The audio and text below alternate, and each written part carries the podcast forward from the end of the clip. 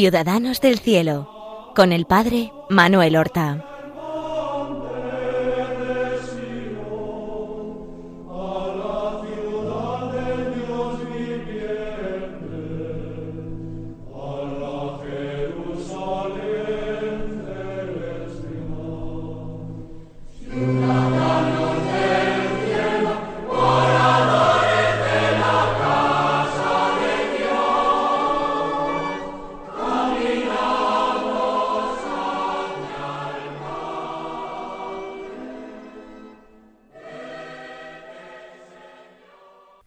Buenos días, queridos amigos, oyentes de Radio María y seguidores de este programa Ciudadanos del Cielo, al cual damos comienzo ahora mismo, un programa en el cual queremos acercarnos a la vida y a las virtudes de nuestros hermanos los santos.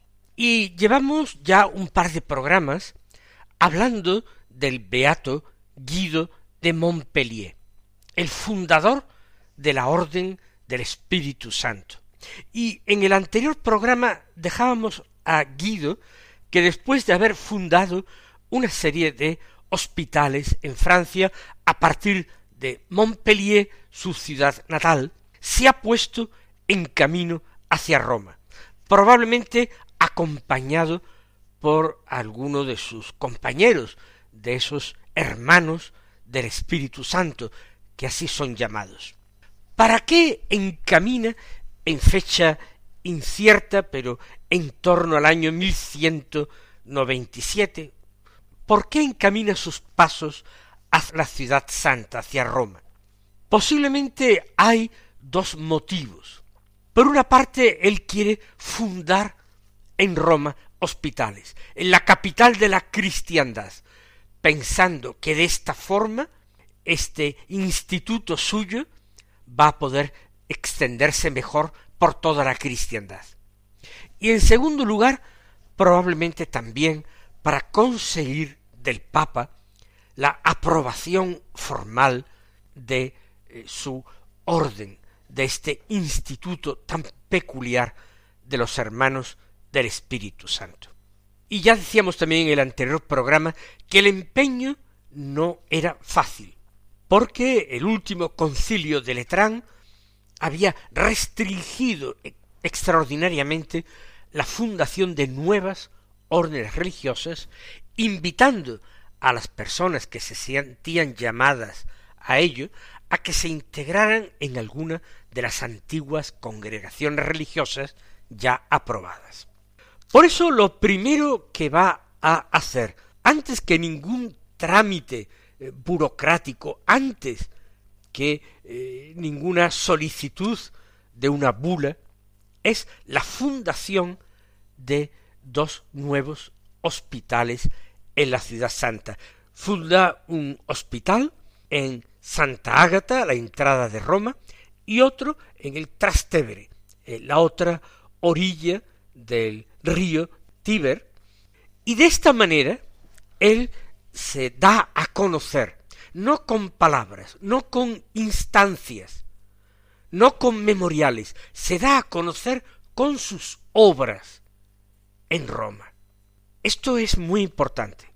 Si quizás él hubiera llegado a Roma simplemente para perderse en los pasillos de la curia, solicitando bulas o privilegios o reconocimientos, quizás no hubiera conseguido su objetivo. Pero él llega a Roma dispuesto a poner en práctica lo que él ha vivido durante toda su vida, a poner en práctica la caridad más desinteresada. De esta manera llegará a oídos del Papa Inocencio III. ¿Quién es Guido de Montpellier? ¿Qué es lo que hace? Y seguramente el Papa pediría algún tipo de noticias acerca de este hombre. Quizás escribiría a Francia, a Montpellier, al obispo o a los obispos de la zona, pidiendo informes acerca de Guido. Y seguramente los informes que recabó no podían ser más favorables a Guido de Montpellier. De tal manera que Inocencio III terminará expediendo dos bulas, dos bulas en favor de los intereses de Guido de Montpellier. La primera bula es del 22 de abril del año 1198 y dice, entre otras muchas cosas, lo siguiente. Hemos sabido por boca de muchos que el hospital del Espíritu Santo al que la ciudad de Montpellier debe la piadosa solicitud de su muy amado hijo, el hermano Guido, resplandece entre todos los noveles plantíos, tanto por la piedad como por el ejercicio de una dilatada hospitalidad. Habla de todas las obras de misericordia que se practican en esta casa, en este hospital del Espíritu Santo de Montpellier. Por eso digo que el Papa ha debido ser informado. Para ello habrá pedido seguramente, pues, que le escribieran desde aquella zona, pues, informantes, quizás clérigos o los obispos. Dice también en esta bula de 1198. Allí, en el hospital, los hambrientos quedan saciados, los pobres reciben vestido, los enfermos socorro. La abundancia de consuelos está en proporción con la magnitud de la desgracia, de tal modo que el superior y los hermanos son más que los protectores hospitalarios de los desdichados, sus servidores, más que protectores, servidores de los pobres. Esto eh, resulta ciertamente novedoso, original y admirable. Y habla del hospital del Espíritu Santo, pero habla también del amado Hijo, hermano Guido, y habla también de los hermanos o hijos de Guido. Los hermanos son más que protectores de los pobres, de los desdichados, más que protectores son sus servidores. Entonces por esta bula en que existe este precioso reconocimiento, se les concede a los hermanos del Espíritu Santo el poder fundar no solamente ya estos hospitales, sino oratorios, es decir, capillas, consagrario, lugares de culto y también cementerios, tanto para sí como para los pobres a los que atiende. Y también en la misma bula el Papa manda a los obispos que aprueben los sacerdotes que les sean presentados por el superior de estos hermanos del Espíritu Santo para el servicio de los hospitales. Es decir, que les conceda, eh, pidiéndolo el superior de los hermanos hospitalarios del Espíritu Santo y aceptando tal encargo los sacerdotes, pues les permita trabajar dedicándose íntegramente a la pastoral en estos hospitales. Es algo muy hermoso, digo, porque aparte de esas pequeñas noticias, la referencia a los hermanos que son más servidores que no protectores de los pobres, da por hecho que existe ya un instituto religioso y que existe un superior. El superior puede pedir a los obispos, sacerdotes, que les atiendan, y los obispos deben satisfacer estas peticiones y en la medida de los posibles, pues conceder a los sacerdotes que así lo deseen, poder entregarse en cuerpo y alma a trabajar por los pobres de los hospitales.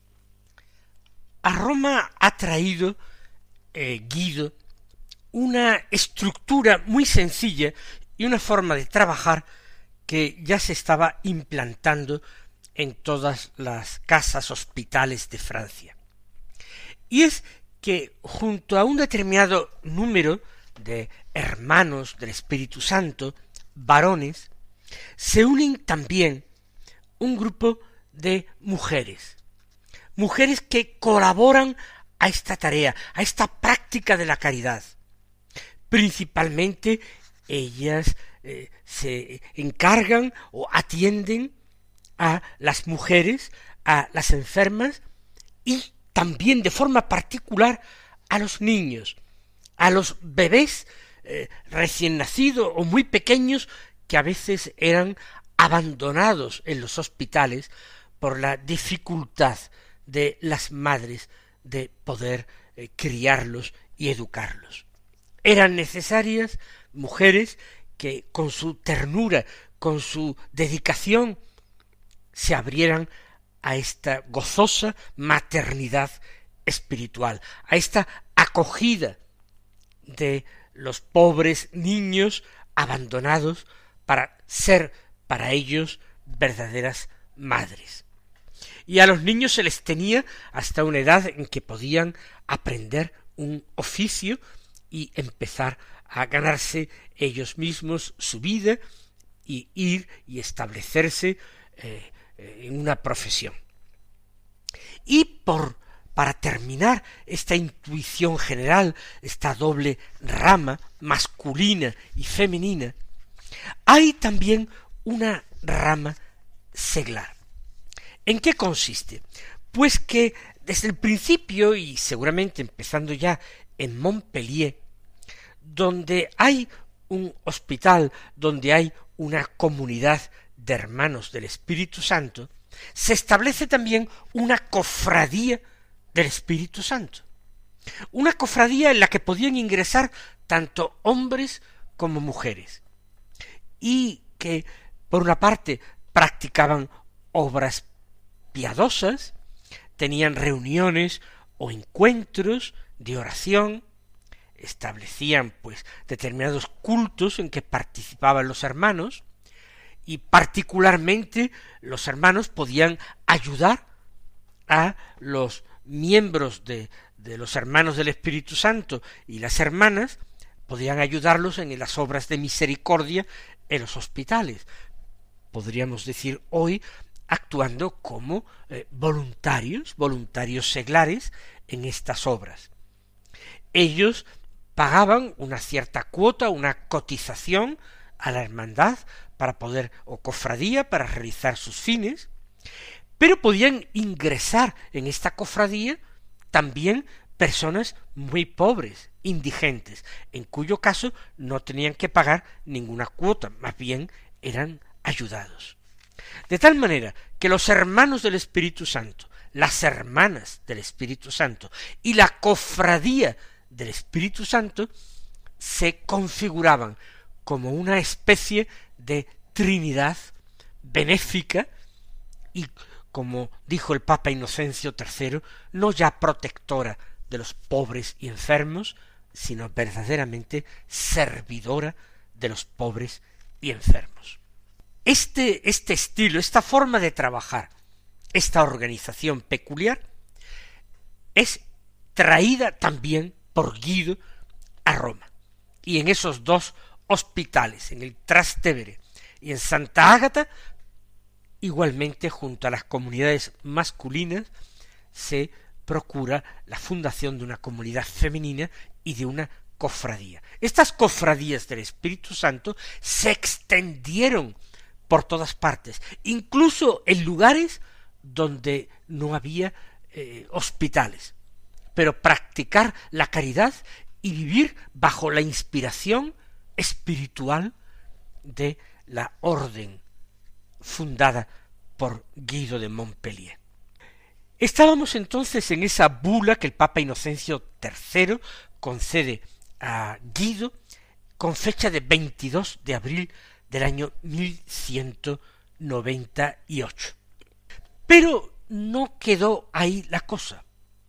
Seguramente el Papa por la noche, la noche de aquel 22 de abril, recapacita y piensa y se da cuenta de que faltan todavía detalles para promover y proteger la eh, obra de Guido. Por eso, al día siguiente, es decir, el 23 de abril del año 1198, el Papa emite otra bula pontificia dirigida igualmente a Guido y a sus hermanos, a sus hermanos presentes y futuros. ¿eh? Hay ya una familia religiosa constituida y se piensa en el futuro. ¿Y qué dice el Papa en esta segunda bula? Leamos algunas cosas. Dice, a nuestros amados hijos, Guido, fundador del Hospital del Espíritu Santo, así como a sus hermanos presentes y futuros, que hagan profesión perpetua en la vida religiosa. Conviene que la protección del Espíritu Santo asista a los hombres que abracen la vida religiosa, por temor de que, caso que vinieran a comprometerse temerariamente, se vean apartados de su apiadoso compromiso y que su temeridad no redunde en detrimento de la religión. Por tanto, vuestra petición digna de encomio recibimos bajo la protección de San Pedro y la nuestra al Hospital del Espíritu Santo fundado en Montpellier, en el cual os habéis enrolado al servicio de Dios, y lo confirmamos a tenor del presente privilegio. Es decir, hace falta una autoridad firme cuando ya hay una familia religiosa, porque siempre pueden haber personas que, como dice el Papa, temerariamente se comprometan, pero luego den malos ejemplos, o quieran dejar la obra, no son fieles a los compromisos religiosos, hace falta una autoridad que eh, reprima esos comportamientos menos deseables. Más aún, el Papa en esta bula de 23 de abril dice que los hermanos que vivan en el hospital deben servir a perpetuidad al Señor, es decir, emiten verdaderos votos religiosos perpetuos, según la regulación dada por Guido, es decir, según la regla que les ha dado Guido. De una forma implícita se está dando aprobación a esta regla. Se hace también una lista de los bienes que posee la orden y que también dice el Papa que todos los hospitales que tienen en ese momento la orden, o los que pueda fundar desde ese momento en adelante que queden sujetos, es decir, que deban obediencia a la casa de Montpellier, la casa madre, y que sus procuradores, es decir, los directores de esos hospitales, obedezcan a Guido y a sus sucesores. Es decir, se forma realmente una familia que está unida por vínculos no solamente de caridad, fraternos, sino por vínculos jurídicos. Casa Madre, el Hospital de Montpellier, Superior General Guido y sus sucesores, y todos los directores de los hospitales, los procuradores, le deben obediencia.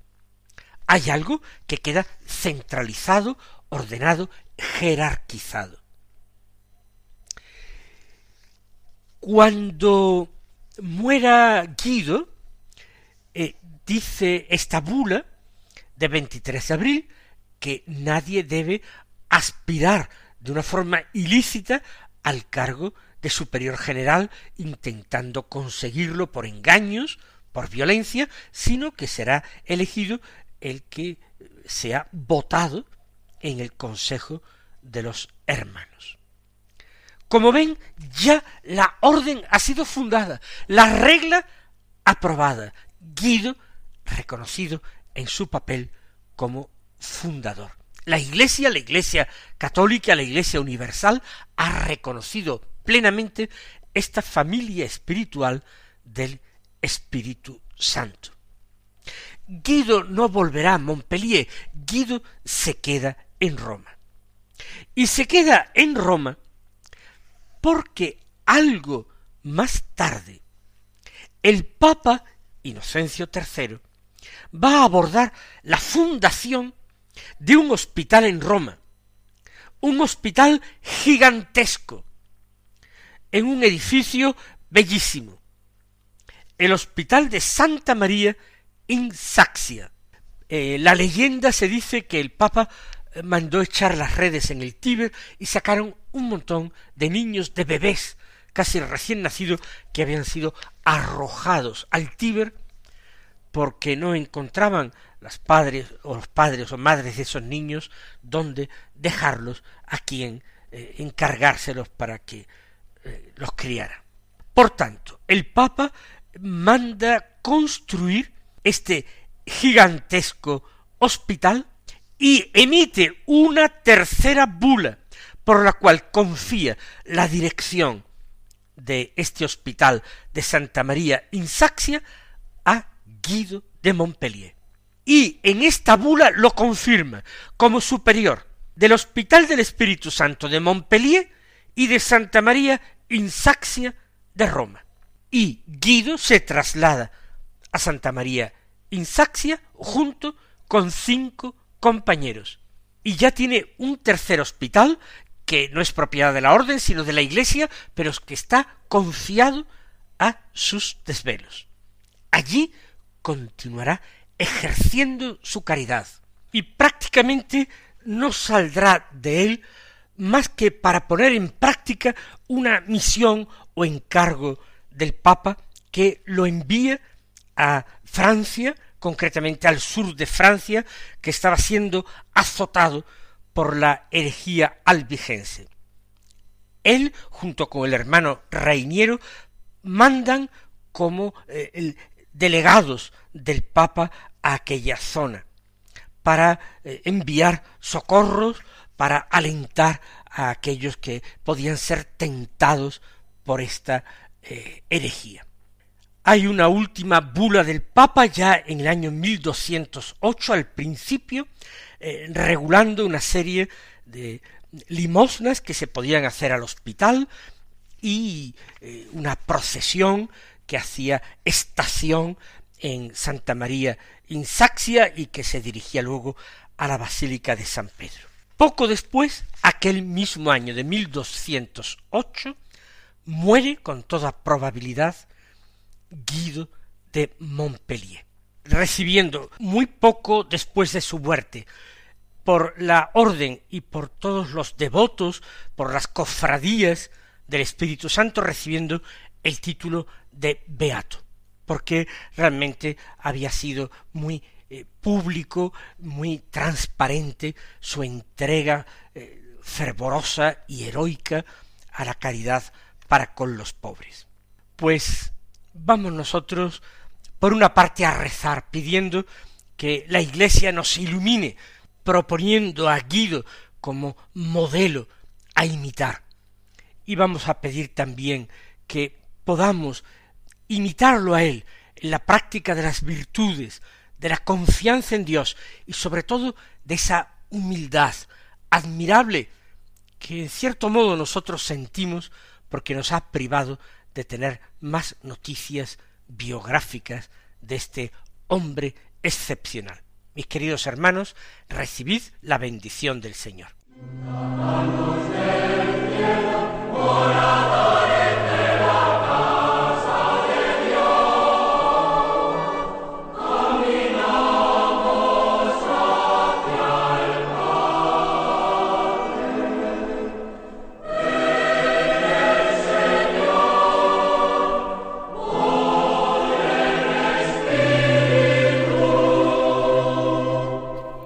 Han escuchado en Radio María Ciudadanos del Cielo con el Padre Manuel Horta.